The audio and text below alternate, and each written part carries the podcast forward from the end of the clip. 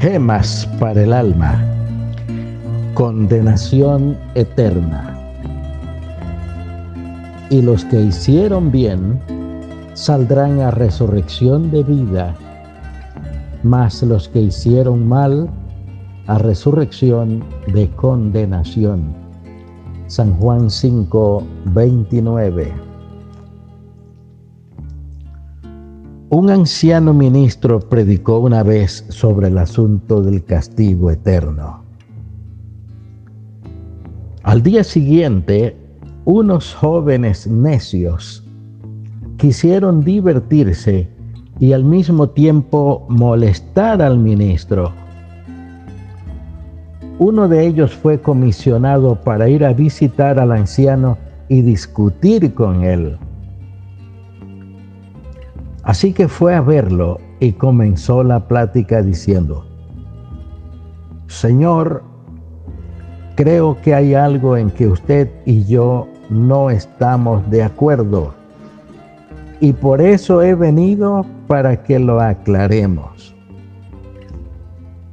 ¿Cuál es el asunto? dijo el ministro. El joven prosiguió. Usted dice que hay infierno o un lugar de tormento eterno y yo no lo creo. Si esto es todo, contestó el anciano, no hay discusión entre tú y yo. Si lees Mateo 25, 46, que dice, e irán estos al tormento eterno y los justos a la vida eterna, verás que la discusión es entre tú y nuestro Señor Jesucristo. Y te aconsejo que vayas inmediatamente a verlo y arregles este asunto. Oremos.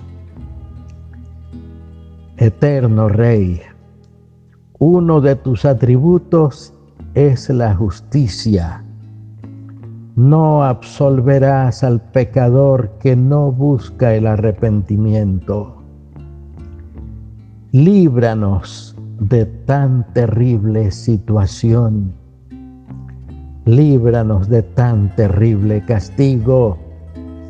Ayúdanos a entender tu palabra en esta eterna verdad. En el nombre de tu Hijo Jesús lo rogamos todo. Amén.